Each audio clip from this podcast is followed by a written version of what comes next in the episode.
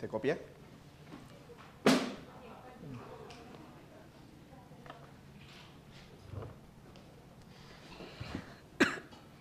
Bueno, qué lindo es estar en casa nuevamente. Eh, los chicos compartieron excelente. eh, eh, no sé si lograron ver cuando estaban pasando lo que es el video de la señora con el, con el niño discapacitado. Nos sorprendió mucho cuando la señora, cuando yo le iba a pedirle algo y de repente ella dijo que no, yo no sé leer. No, eh, una persona analfabeta y, realmente en ese momento, después que le predicamos, eh, manifestó creer en Cristo y, wow, eh, así como dice Al- Alexander, realmente nunca nos debemos aburrir de ver a alguien pasar de muerte a vida, porque nosotros mismos lo pasamos. Entonces, en casa otra vez queremos eh, disfrutar bastante de este tiempo y, wow, tengo tantas cosas en la mente. eh, Dios realmente eh, nos habló bastante en ese tiempo allá en Chiriquí. si bien yo realmente no hice mucho, yo solamente manejé, el que hizo toda la coordinación y eso fueron Alejandro y Luisa y bueno, todas las áreas que eso fue coordinado fue excelente. Realmente vimos la, vimos la mano de Dios obrar, inclusive en las cosas que nosotros no podemos controlar. Eh, vimos la protección de Dios cuando nos dimos cuenta que, que varios tornillos de, de la llanta del Gustavo flojo. Fue de una manera, ahí vi realmente eh, un milagro porque estamos viendo la presión del aire y de repente eh, Daniel estaba viendo la presión de las llantas y yo estaba con Daniel y de repente vi que uno de los tornillos estaba afuera. uno de los tornillos estaba afuera y Daniel lo agarró y lo apretó con sus manos. Yo dije, bueno, hay que apretarlo mejor. Fuimos a un taller y, y nos dimos cuenta que casi todos los tornillos de esa llanta estaban flojas porque se podía apretar con las manos. ¿no? Entonces, eh, como saben, eh, la, la ida a Chiriquí hay varios lugares donde es- eh, el, el bus va, va rápido, ¿no? Eh, y realmente ahí vimos el cuidado de Dios en todos los aspectos del clima, wow, espectacular. Eh, si Dios permite, en, otra ocasión, y podemos hacer otro viaje igual, realmente toda la iglesia está invitado, apúntense, anímense, porque es ver la mano de Dios obrar. Entonces animo a eso, ¿no? Vamos a orar, vamos a ir a la palabra de Dios y hoy nos toca un, un tema precioso, ¿no? ¿no? Pero vamos a orar primero. Bueno, Padre Santo, queremos presentarnos delante de ti, Señor, primeramente pidiéndote perdón por nuestras ofensas delante de ti, tú eres un Dios santo. Gracias, Señor, porque a través de tu sacrificio, Señor, esos pecados han sido perdonados. Eh, prepara nuestro corazón, prepara mi corazón, Señor, y que al momento de abrir tu santa palabra sea tu espíritu a través de ella que nos enseña a nosotros. Eh, dirígenos en este tiempo en nombre de Jesús. Amén. ¿Cómo están? Espero que estén bien. Yo estoy emocionado, yo estoy eh, eh, con muchas cosas en la mente y espero ser claro en lo que yo voy a compartir, lo que es el día de hoy, ¿no? Eh, Navidad es un tiempo en donde, en donde realmente, si lo puedo resumir, es, una, es, es para mí la mejor época del año, ¿no? No estamos celebrando Saturnalia, para que sepan. no, que es el antiguo eh, dios o cosa de la Navidad. Estamos celebrando, recordando el nacimiento de Cristo, utilizando una fecha que realmente no sabemos cuál es. Algunos teólogos dicen que el nacimiento de Cristo posiblemente haya sido en el mes de abril o marzo, por allá, ¿no? Porque en el mes de diciembre hay demasiado frío allá en Israel, ¿no? Entonces, eh, pero bueno, cuando quiero que se te viene en la mente cuando llega el mes de Navidad, el mes de diciembre, ¿no? ¿Qué cosas se te puede venir en la mente? Banquete. ¿Qué más? Aguinaldo. El bono. El décimo. ¿Qué más? ¿Ah? Gastos. Muy bien. ¿Qué más? Tiempo familiar. Tiempo familiar, correcto. Uno, u- lo que es uno anhela esos tiempos, ¿no? Eh, yo quisiera, ¿cómo? Compartir, muy bien. Sí. Eh, cuando se acerca diciembre, o antes de diciembre, inclusive en noviembre, no sé si se dan cuenta ya, inclusive los supermercados, no ha llegado diciembre, pero en noviembre ya comienza a meter cosas de Navidad. inclusive en noviembre. el ambiente comienza a prepararse de alguna manera. Eh, eh, y yo creo que una palabra que resalta mucho el tiempo en Navidad sería preparativos. ¿No? Las personas se preparan y yo hice una lista de cosas, ¿no? Eh, desde antes comenzamos a preparar ahorros. Hay personas que van en una cuenta bancaria y comienza ahí, desde enero, comienza a, preparar una cuenta para que, exclusivamente en Navidad se saque eso para poder gastarlo, ¿no? Eh, pensamos en regalos y comenzamos a ver qué día ir a comprar regalos para la familia, para los padres, y, tratamos de preparar un montón de regalos, ¿no? Eh, comidas, comidas, jamón, eh, eh, tamales, un montón de cosas. ¿Por qué? Porque queremos pasar ese tiempo, ¿no? ¿Qué más preparamos? Decoraciones en la casa. Hay personas que para Navidad pintan toda la casa, afuera, comienza a decorar luces, o sea, un montón de cosas. A ver, ¿qué más preparamos? Algunos preparamos pijamas. ya llevamos dos años que nuestra familia podemos eh, comprar eh, unas pijamas y, y, con Arlene nosotros nos hacemos unas fotos pretty. lo que es con los pijamas, lo que es con las pijamas, ¿no? ¿Qué más?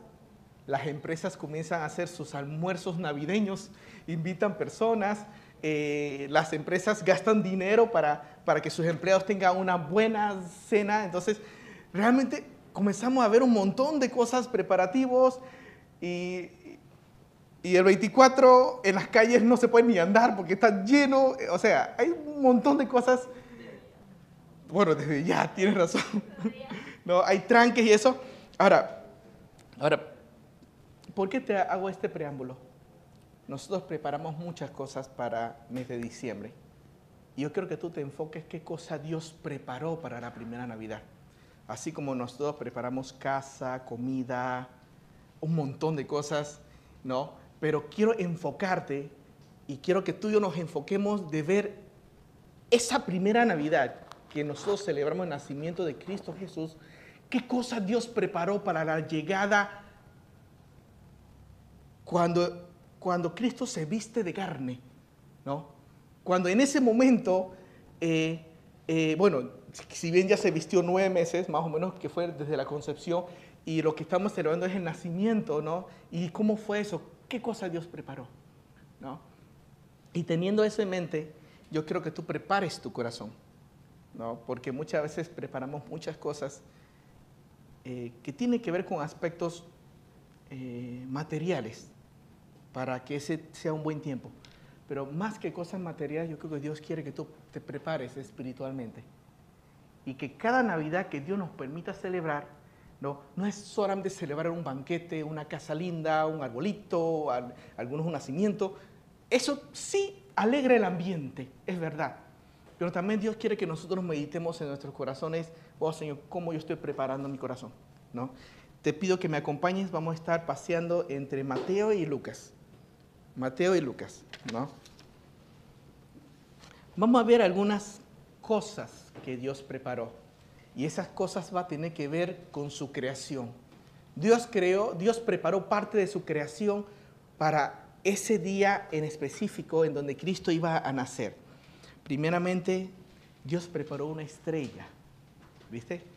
Y posiblemente esa estrella lo preparó meses antes del nacimiento, meses antes del nacimiento, porque esos magos del oriente vinieron caminando y se sabe que ese viaje duraba meses duraba meses. Ahora, escuchen bien, vayan conmigo a Mateo capítulo 2.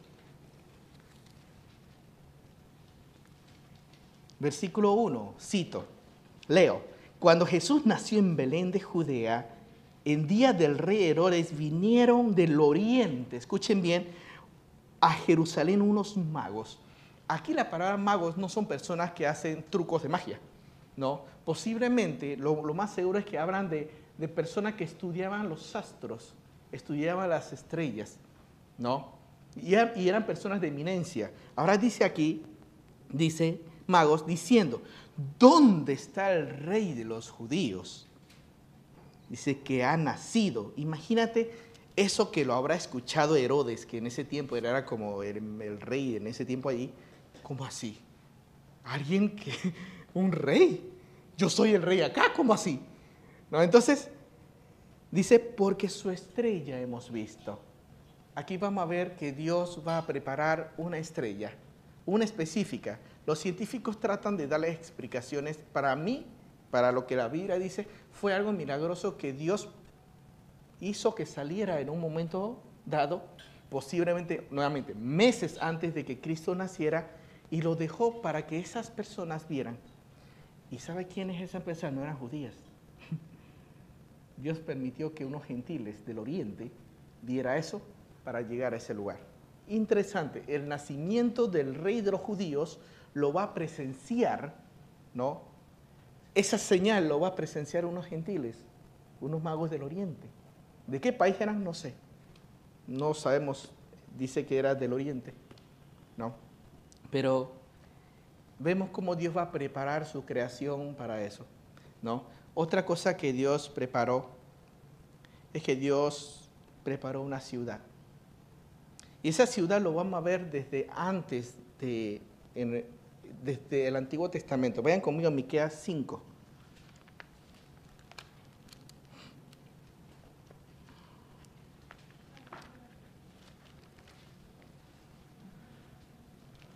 Miqueas capítulo 5. Fíjate bien este versículo profético.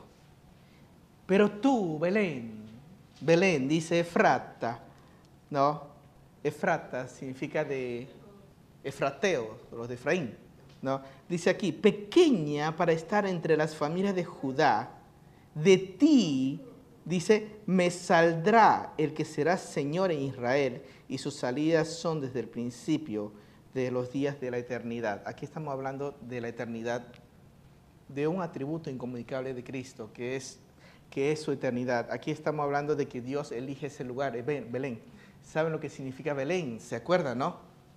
¿Qué es Belén? ¿Belén qué es?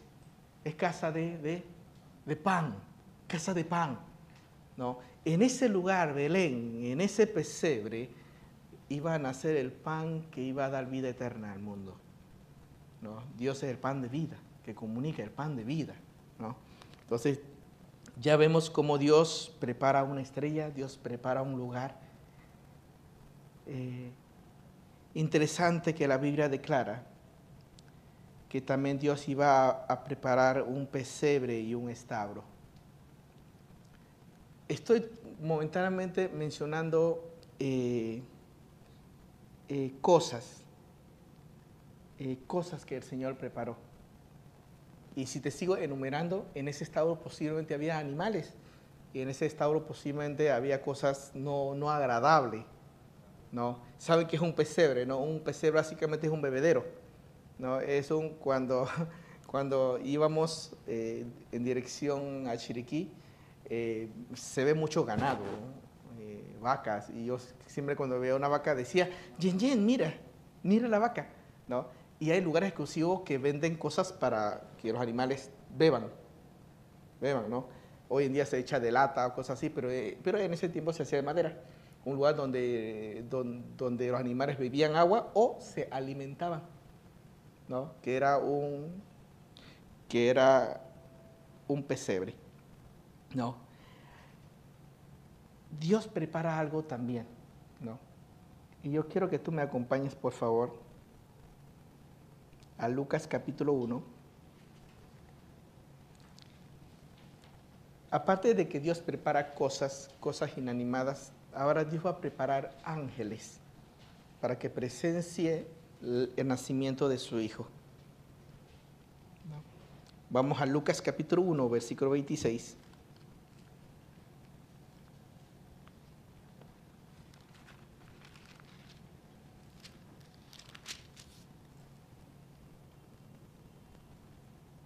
Dice el sexto mes, el ángel Gabriel fue enviado por Dios a una ciudad de Galilea llamada Nazaret, a una virgen desposada con un varón que se llamaba José de la casa de David, y el nombre de la virgen era María. Y entrando el ángel en donde ella estaba, dijo, salve muy favorecida, el Señor es contigo, bendita tú entre las mujeres. Mas ella cuando le vio, se turbó por sus palabras y pensaba, ¿qué salutación es este? Entonces el ángel le dijo, María, no temas, porque has hallado gracia delante de Dios, y ahora concebirás, dice, en tu vientre y darás a luz un hijo, y llamarás su nombre Jesús. Jesús. Este será grande y será llamado el Hijo del Altísimo, y el Señor le dará el trono de David su padre y reinará sobre la casa de Jacob para siempre y su reino no tendrá fin. ¡Wow! ¿Qué tipo de mensaje? Dios prepara a un ángel, a un ángel para decirle todo ese bagaje de conocimiento, de doctrina a María y María lo guarda en su corazón.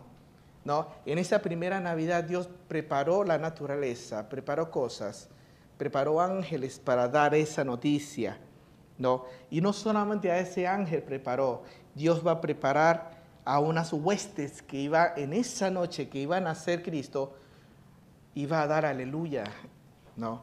Ahí mismo en Lucas capítulo 2, versículo 9 en adelante, fíjense bien.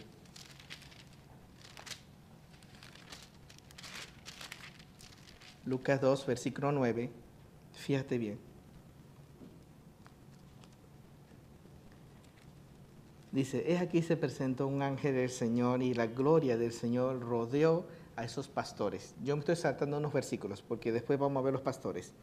No, eh, rodeó de resplandor y tuvieron gran temor. Pero el ángel le dijo, no temas, porque he aquí os doy nuevas de gran gozo, que será para todo el, todo el pueblo que os ha nacido en la ciudad de David un Salvador que es Cristo el Señor. Fíjate muy bien. Aquí estamos viendo diferentes nombres que ya se le va a dar a Cristo. Primero es en Jesús, después le dice, primero Jesús, ahora es Cristo.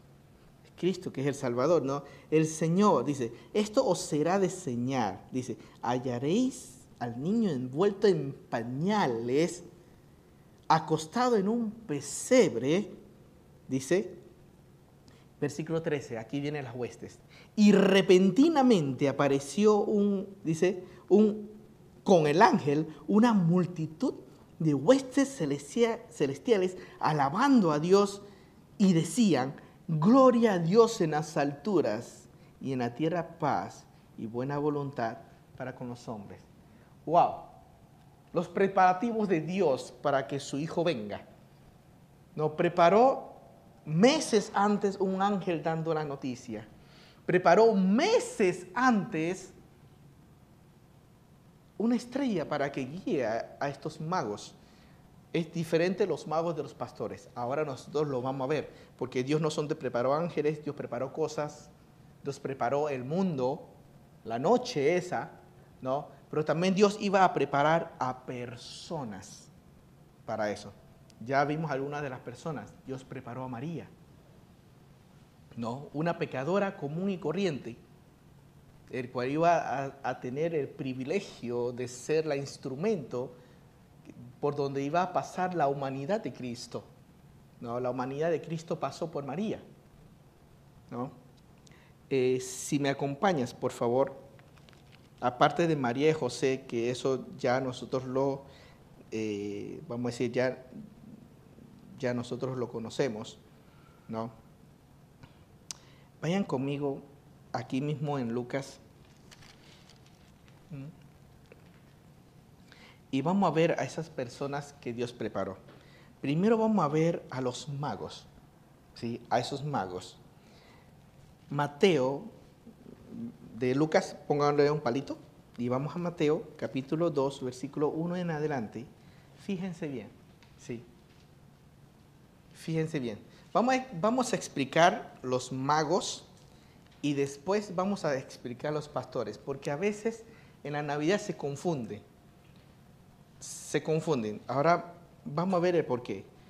Capítulo 2 de Mateo dice, cuando Jesús nació en Belén de Judea, en días del rey Herodes, vinieron del oriente unos magos, posiblemente unos científicos, unos, unos estudiosos de los, de los astros, no astrólogos, no astrólogos, porque la astrología hoy en día es la que se utiliza para hacer las adivinaciones, no astrólogo, es astrónomo, ¿no? que son científicos que estudian los astros, que es diferente. ¿no? Eh, versículo 2 diciendo, bueno, ¿dónde está el rey de los judíos que nosotros hemos visto? ¿no? Estos astrónomos van y literalmente conmociona a Israel, ¿no? Porque fíjate bien lo que dice aquí. Dice, porque su estrella hemos visto, ¿sí? Versículo 3, oyendo esto el rey Herodes se turbó, por supuesto, se preocupó, y toda Jerusalén con él. ¿Y qué es lo que comienza a hacer Herodes? Dice aquí, y convocó todos los principales sacerdotes y los esquivas del pueblo, les preguntó dónde había de nacer ese Cristo. Ellos dijeron, en Belén, en Belén iba a nacer.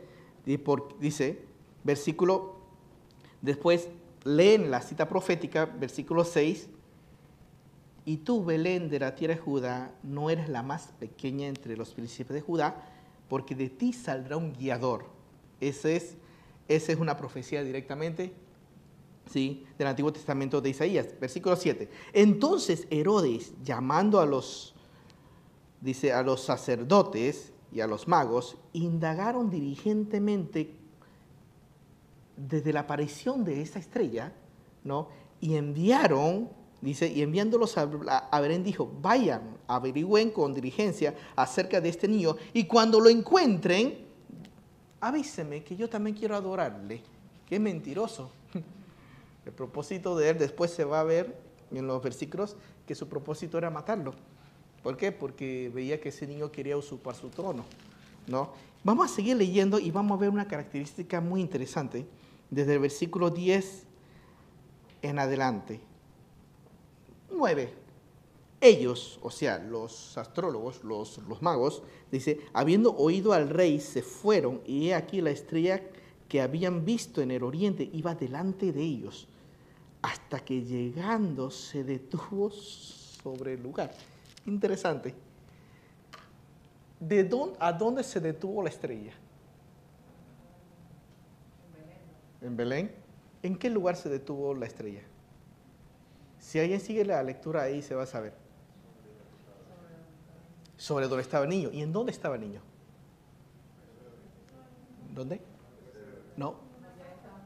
Ahí está un detalle. Una casa. Este hecho que está citando Mateo no es el hecho del día de nacimiento. Este, lo que está citando acá, posiblemente ya Jesús había cumplido uno o dos años. Ahora, ¿cómo sacamos esa evidencia? Fíjense bien. Sigan leyendo conmigo.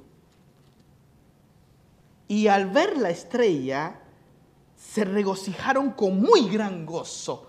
Ahora, fue algo sobrenatural. No era, o sea, no era un cometa, porque los cometas no se detienen. Los cometas siguen pasando.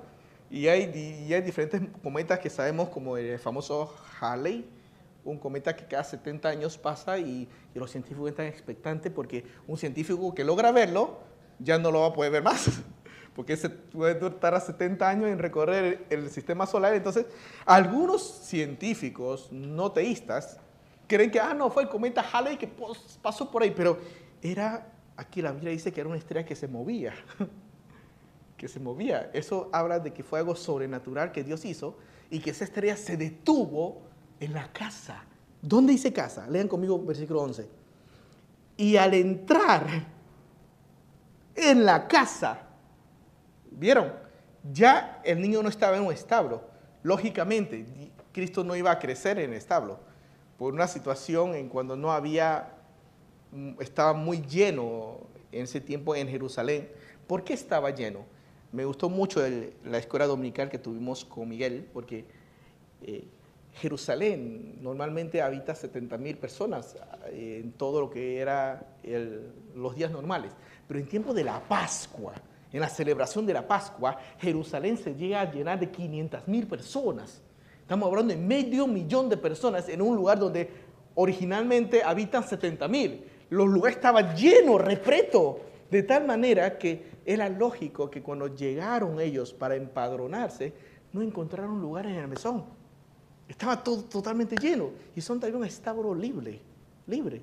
Entonces Cristo, el Rey de la Gloria, decide nacer y Dios prepara un establo como su casa y Dios prepara un pesebre como su cama. No nació en el palacio de Herodes, no nació entre sábanas de seda, nació entre pañales, posiblemente unos trapos que ellos quizás habrán llevado, habrá encontrado. Imagínate, tu Salvador, mi Salvador, decide abandonar la gloria del cielo, se viste de humanidad y no solamente va a nacer a Paitilla, no decía nacer en Paitilla o en multi o en, el hospital ese que es eh, eh, Punta Pacífica, que una noche llega, llega a ser miles, tres ceros, ¿no? Si yo me pongo a, a analizar, wow, Señor, tu llegada al mundo me debe humillar a mí. Porque a veces en mis preparaciones para el día de Navidad yo quiero todo lo mejor, quiero todo lo más hermoso no importa lo que cueste, ahorro todos mis dineros en mi, preparación de la Navidad para que, para que todo esté muy... Ojo, ojo, no está mal que tú quieras dar los mejores regalos para tu hija, para tu hijo, ¿no? Y para tener una gran cena familiar. Pero el contexto, cuando Cristo nació, la preparatoria de Cristo fue literalmente para humillar a los hombres. Por eso la Biblia dice varias veces, lo vil y lo menospreciable Dios escogió. ¿no? entonces Dios ahí literalmente a pesar que Él sale de la gloria, se viste de humanidad, decide nacer en ese lugar. ¿No? Eh, eh, tenía otro concepto aquí para, para que nosotros veamos. Vamos a leer versículo 11 nuevamente. Dice, y al entrar en la casa vinieron vieron al niño con su madre María. Dice, y postrándose le adoraron. Muy interesante acá. Solamente Dios se le exige en la Biblia que sea adorado. Cualquier tipo de ángel, cuando las personas trataron de adorarlo, el ángel, el consciente, decía, no me adores. Yo no soy yo el que tiene que adorar. Es a Dios. No, entonces dice, le adoraron y abrieron sus tesoros. Aquí voy a hacer un paréntesis. Cristo va a proveer de recursos para la familia terrenal de Cristo.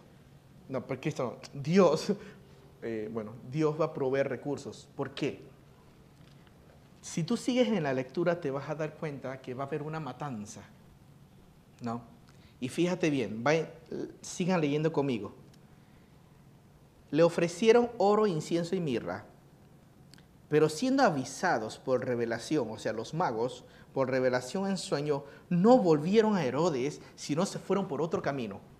Y Herodes, pasado unos meses, esperando que estos magos vuelvan con la noticia para ver dónde está ese rey de los judíos, versículo 13, se sintió burlado. Versículo 13 dice, después que partieron ellos, he aquí un ángel del Señor apareció en sueño a José, ¿no?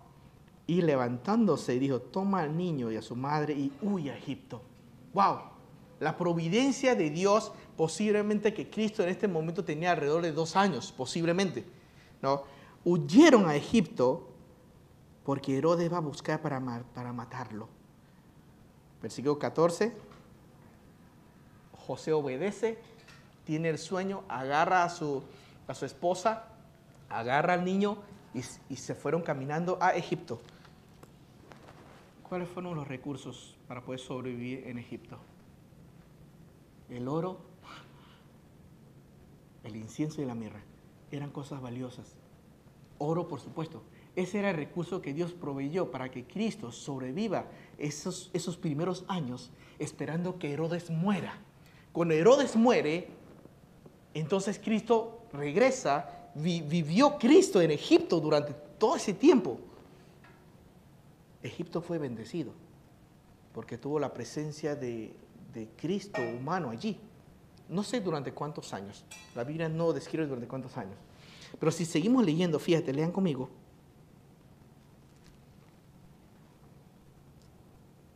¿En dónde me quedé? Versículo 3, vamos al 14. Y él despertando tomó en la noche, ¿no? Y se fue. Y estuvo hasta que Herodes murió. Versículo 16 aquí viene la razón por la cual Dios saca a Cristo de allí. Herodes entonces, cuando se vio burlado por los magos, se enojó mucho y mandó a matar a todos los niños menores de dos años. Aquí ya se describe posiblemente Cristo cuántos años tenía. Uno y medio a dos años. ¿no? Dice, todos los chicos menores de dos años que había en Belén y en todas sus alrededores conforme al tiempo que había inquirido los magos.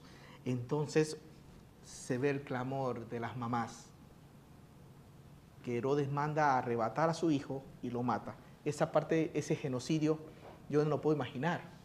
Cómo los mamás y los papás estarían, wow, gritando. Por decreto mandó a matar a todos. Fue un genocidio. Y Dios, y algunos teólogos dicen que ese fue una estrategia de Satanás, porque querían matar a Cristo antes de que Cristo llegue a la cruz. La cruz es la victoria. Y en muchas ocasiones Satanás trató de evitar que Cristo llegue a la cruz de muchas formas. Esta era una de ellas. Quería matar al niño. Pero Dios, en su soberana protección, protege al niño enviándolo a Egipto. ¿No? Y fíjate bien, lean conmigo. Versículo 18. Voz fue oída en Ramá. Grande lamentación, lloro y gemido Raquel que llora a su hija, a su hijo, y no quiso ser consolada porque perecieron.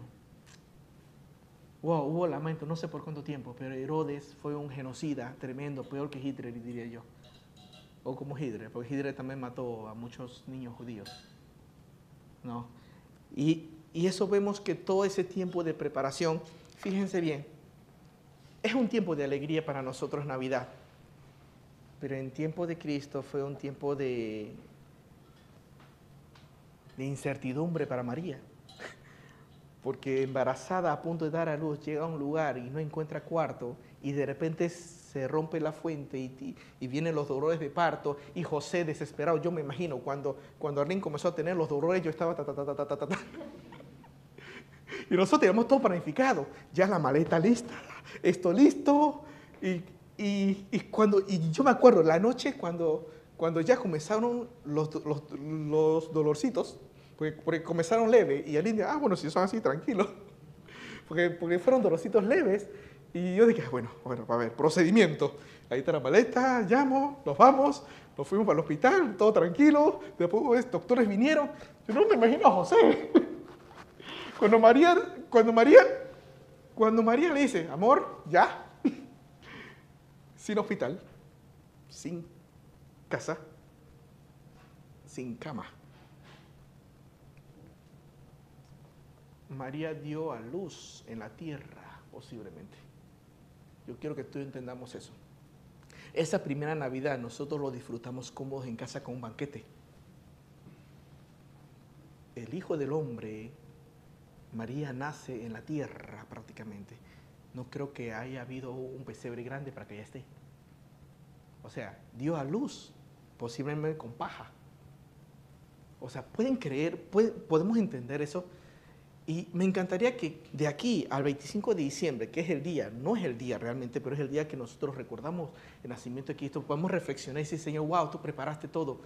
Prepara mi corazón para que ese sea un tiempo de qué? De adoración. Porque a pesar de todas esas situaciones que José y María pasaron, hubo adoración en los cielos los ángeles, nosotros lo leímos, proclamaron, ¿no? Ahora vamos a ver los pastores.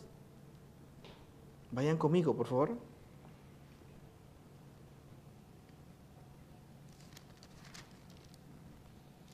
Lucas.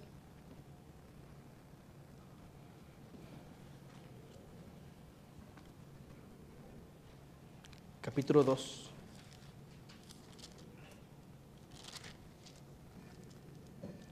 Ahora, sí, vieron, los magos, astrónomos, posiblemente llegaron cuando ya pasó varios, un año o dos años. Ya ellos ah, se habían acomodado en una casa, en una casa, ¿no? Ahora vamos a ver la noche, la noche que Cristo nace, la, la noche del alumbramiento de María, ¿quiénes fueron los primeros privilegiados en ver a, Jesús recién nacidos? Eso van a ser los pastores. Fíjense bien habían pastores en la región, versículo 8 de Lucas, cito, y velaban y guardaban las vigilias de la noche con sus rebaños. ¿sí? Y aquí se le presentó un ángel del Señor.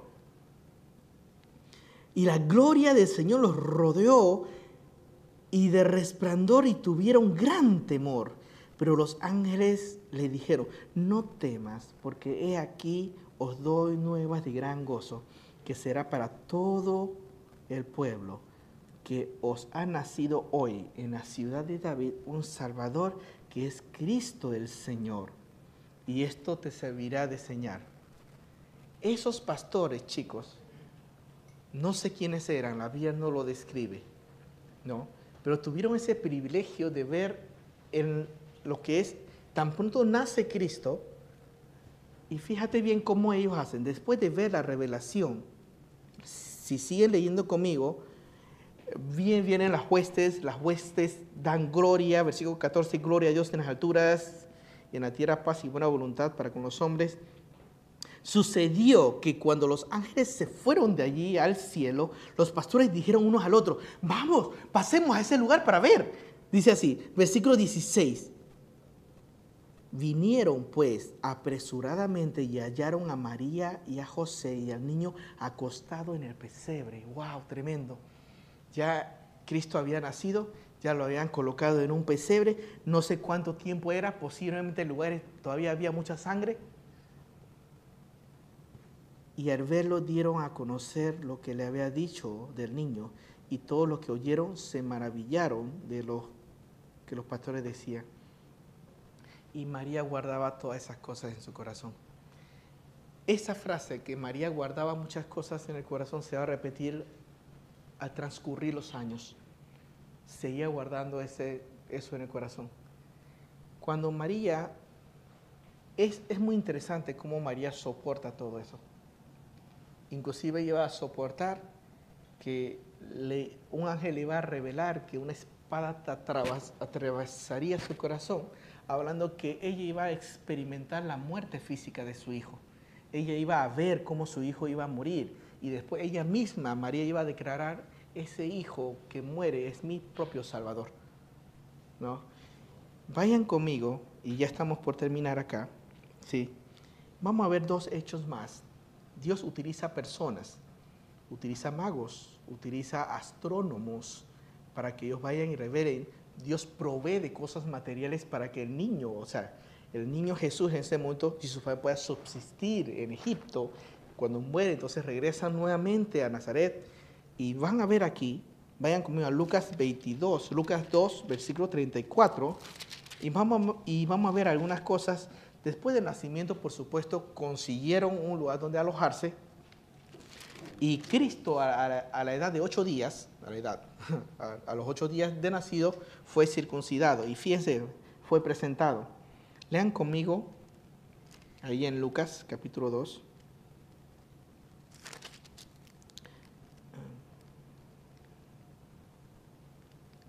Vamos a leer eh, desde el 21 desde, el 21, pero en el versículo 34 vamos a ver ciertos detalles ahora. Cumplidos los ocho días para la circuncisión del niño, lo pusieron por nombre Jesús, ¿sí? el cual había sido puesto por el ángel antes de que fuese concebido. Y cuando se cumplieron los días de la purificación de ellos conforme a la ley de Moisés, dice, vamos a saltarnos al versículo 4, y para ofrecer conforme dice, a lo que se dice en la ley del Señor, un par de tortolitas. En ese tiempo, cuando se circuncidaba al niño, a los ocho días de nacido, eh, todos los niños judíos deberían hacerse eso, inclusive era algo honroso hacerse la circuncisión porque representaba el pacto de Dios en ese tiempo, ¿no? Inclusive Pablo en sus cartas dice, yo fui circuncidado al octavo día. o sea, Pablo Pablo, el apóstol, presumía, ¿por qué? Porque era honroso. Cristo se circuncidó para cumplir la ley al octavo día. Pero hay algo interesante acá. Las personas para ese evento sacrificaban un cordero. ¿No? Y fíjate en lo que ellos sacrificaron. y para ofrecer conforme a lo que se dice en la ley del Señor, un par de tórtolas.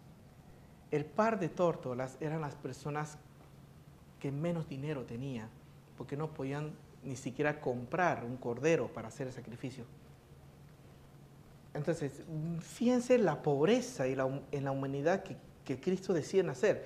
No nace en una familia pudiente, nace en una familia pobre. Tan pobre era la familia de Cristo, siendo el rey de reyes, que ofrecieron un par de tórtolas, unas palomitas como sacrificio. Entonces, cuando nosotros nos sentemos en la mesa con nuestro jamón, digo, wow, Señor, en la primera Navidad tú no disfrutaste, ni en la segunda quizás, ni en la tercera Navidad, porque siempre fueron familia bien humilde. ¿no? Fíjate bien, un par de tórtolas y aquí viene la parte emocionante. Vino un señor llamado Simeón. Y aquí había en Jerusalén un hombre llamado Simeón. Y este hombre, justo y piadoso, esperaba la consolación de Israel. De alguna manera Dios le había revelado a Simeón que antes de morir, él iba a ver la promesa de que Dios iba a enviar un Salvador. Fíjate bien. Y el Espíritu Santo estaba con él. Y le había sido revelado, estoy leyendo versículo 26, por el Espíritu Santo que no vería la muerte hasta que viese al ungido del Señor. Y movido por el Espíritu Santo vino al templo. Y cuando los padres del niño Jesús lo trajeron al templo para hacer por él conforme al rito de la ley, él lo tomó en sus brazos y lo bendijo. Y miren las palabras de Simeón. Ahora, Señor, despide a tu siervo en paz. En otras palabras, después de que Simeón vio a Cristo, el niño de ocho días, dijo, Señor, ya puedo morir en paz. Interesante, Dios permite que este Señor lo vea y ahora una profetisa también, que se llama Ana, que ahora lo vamos a leer, permite que este Señor vea el ungido de Dios y es una evidencia más para qué? Dios no hace las cosas por coincidencia. No, Dios siempre tiene una causa por la cual hace las cosas.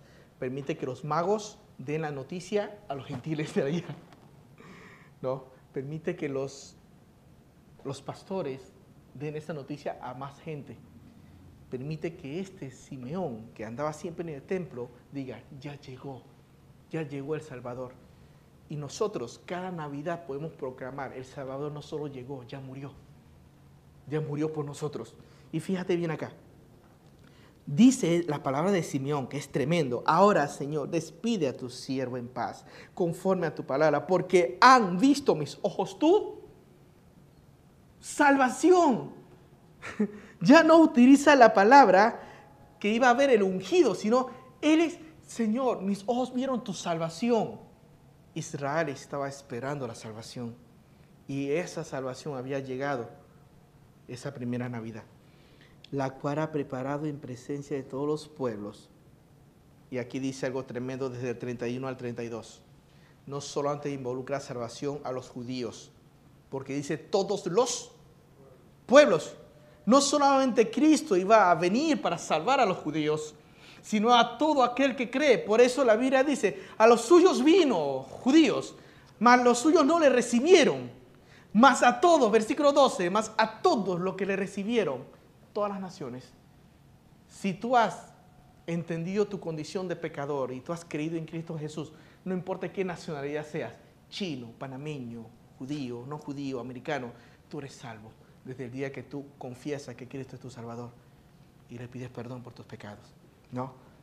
Y, es, y versículo 32, luz para revelación de los... Más claro no puede ser. Mientras que los judíos pensaban que no solamente para nosotros judíos, no. Cristo no solamente vino a salvar a los judíos, Cristo vino a salvar a todo el mundo, a todo aquel que cree, dice la Biblia, y dice, para revelación a los gentiles y gloria a tu pueblo Israel. Aquí involucra a Israel también. Maravilloso, grandioso. Y no solamente ahora se va a manifestar aquí a Simeón. Vayan conmigo hasta el versículo 33 en adelante. Y José y su madre estaban maravillados de todas estas cosas que le decía. Y los dos, y los bendijo Simeón y dijo a su madre María, he aquí, este está puesto para caída y aquí le está profetizando algo, le está diciendo algo a María. Dice, este, ¿quién? Jesús, está puesto para caída y para levantamiento de muchos en Israel. Esa parte caída y levantamiento es interesante. Caída significa todo aquel que rechaza a Cristo. Cada uno de los que estamos aquí, yo espero que cada uno hayamos creído y no rechazado a Dios. Porque ¿sabes cuál es el pecado imperdonable de hoy en día? El pecado imperdonable de hoy en día es el rechazo a Cristo. Si tú rechazas a Cristo, Dios no te puede perdonar, porque Cristo es el perdón. Su pueblo lo rechazó, pero gracias a Dios que hoy en día hay judíos que creen en Él y que no lo han rechazado. Aquí la Biblia dice para levantamiento es para aquel que Cristo muere, Cristo resucita y hemos creído en Él. Dice, para levantamiento de muchos y para señal de que será contradicha. No tengo mucho tiempo para explicar esta parte. Versículo 35 viene acompañado de esa explicación. Acuérdense que esas palabras hacia María, y María está escuchando, y María escucha y dice, y una espada atravesará tu misma alma para que sean, dice, revelados los pensamientos de muchos corazones. Aquí una parte muy teológica, ¿no? Eh, MacArthur tiene una interpretación en, en cuanto a esa espada, ¿no? Dice que tiene que ver con que ella misma, lo que le dije hace un momento, presenciaría los sufrimientos de su hijo, ¿no? Y como madre, eh, yo como padre, son de con ver un poco sufrir a Ariel, ya me pongo nervioso. Literalmente, yo me pongo muy nervioso. Tú puedes preguntarle a Arlene, hay, hay hay veces que cuando vemos, al, eh, bueno, yo lo he dicho públicamente, estamos orando para que a Ariel se le quite su estreñimiento, pero hay, hay, pero hay veces que, ella tiene dolor y no puede hacer popó, y yo, y yo la veo ahí tratando de hacer popó y no puede, y, a mí me da algo. Arlene se sabe controlar un poquito más en esas situaciones. ¿no? Yo hasta llegué, cuando ya llegaba tres, cuatro días de que ella no haga popó, yo llamé y yo dije, vamos, vamos, vamos, para el hospital. yo, me altero, literalmente, ¿no? Eh, ¿Cómo se habrá puesto María al ver a su hijo crucificado? Y ya desde ahí le estaba vaticinando, no, no, le estaba dando pistas de lo que iba a pasar en 33 años. ¿no? De ahí a 33 años. ¿Qué es lo que le iba a pasar a su hijo? Versículo 36, otra persona que Dios preparó. Estaba también allá una profetisa, dice, hija de Fanel, de la tribu de Aser, dice, de edad avanzada. Mire esta señora, pues había vivido con su marido siete años desde su virginidad y ella, y era viuda, 84 años. Vamos a hacer matemática acá. Esta es una señora viejita. Viuda de hace 84 años estuvo casada siete años y murió su esposo y, se quedó viuda todo, todo ese tiempo. 84 más 7. Sí. Y no dice la edad que se casó. Y si, imaginamos que ella se habrá casado a la edad de 14 años, porque en ese tiempo las personas se casaban 14, 15 años, es una señora que tenía más de 105 años era una viejita que también estaba esperando que Cristo llegue. Y fíjate bien, y era de edad de 84 años y no se apartaba del templo, hablaba de la fidelidad esperando que Cristo, que, que Dios diga algo, y sirviendo de noche y de día con ayuno y oración. Esta, presentándose en la misma hora, daba gracias a Dios y hablaba del niño todo lo que esperaba la redención de Cristo.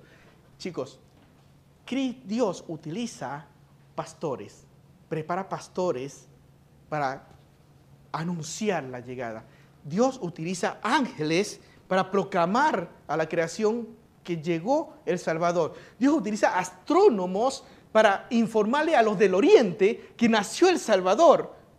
Dios utiliza a Simeón esperando una promesa personal. Señor, ahora ya lo vi, ahora puedes despedirme. Y Dios utiliza a una señora de más de 100 años ¿Para qué? Para anunciar a las personas, porque mira qué dice, y hablaba del niño a todos los que esperaban la redención. O sea, la misma señora, ¿qué estaba haciendo? Estaba hablando de Cristo. ¿Qué te quiero decir con esto para terminar, hermanos? Eh, Esdras 7:10 dice que Esdras preparó su corazón para inquirir la Biblia. En tiempo de Navidad podemos hablar de muchos temas, pero nunca debe faltar Jesús. En tu boca y en mi boca, el tiempo que podemos compartir en familia es hablar de Jesús. Porque la Biblia dice que esa viuda, esa viuda de más de 80, viuda de hace 84 años, una señora de más de 100, posiblemente 105 años, por lo menos, ¿sí? se dedicaba a, qué? hablar de Jesús, hablar de la redención. ¿Tú no quisieras llegar, si Dios te permite llegar a la vejez y seguir hablando de Cristo? Yo soy uno de los más grandes acá. Y yo ruego al Señor que si me da vida, y si Dios me permite envejecer con mi esposa hasta los 70, 80 años, continuar hablando de Cristo. Es mi anhelo. Y quiero que sea el mismo anhelo para ti. No solamente en la Navidad vamos a recordar, a preparar muchas cosas. En Navidad, y no son de los viajes misioneros, en Navidad en la mesa, hablemos de Jesús, nuestro Salvador. Padre, gracias por tu amor, gracias porque tú preparaste el universo para la llegada de tu Hijo, preparaste cosas materiales para la llegada de tu Hijo, preparaste personas, que esas personas iban a regar la noticia, preparaste a esos magos que fueron al oriente, preparaste a los magos, a los, a los pastores que iban a a darle esa noticia. Preparaste diferentes personas, Señor. Te pido, para que prepares nuestro corazón en, este, en esta Navidad y que podamos seguir hablando de Cristo. Quizá nuestra familia que no conoce de Cristo. En este tiempo de Navidad cenamos con nuestras familias, nos involucramos con nuestras familias y que, y que, y que de nuestra boca salga Cristo. Así como esta señora de más de 105 años que no se cansaba de hablar de Cristo no se ha cansado de hablar de la redención. Padre, danos esa pasión y que si tú nos permites vivir más, que esa pasión no se apague y que nuestra vida realmente refleje y abre de Cristo. En nombre de Jesús. Amén.